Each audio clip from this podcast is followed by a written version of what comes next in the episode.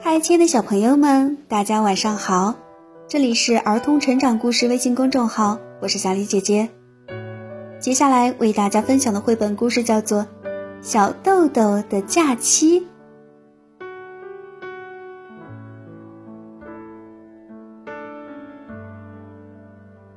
小豆豆，不要闹了，赶快去准备，我们要到海边去度假了。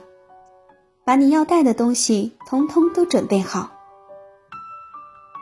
我要带什么东西呢？所有你需要的东西呀。所有我需要的东西，那我需要游泳衣、水桶、铲子、小熊熊、青蛙小飞。蜡笔、小皮球、耙子、刷子、积木、碗、滑梯、小游泳池，还有小豆豆，别傻了，你带不了这么多东西了。可是你明明说所有我需要的东西呀。算了，我不要去度假了。我们自己在储藏室里度假就好了。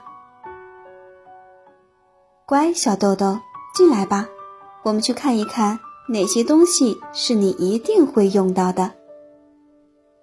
嗯，你会需要游泳衣、水桶、铲子和小熊熊。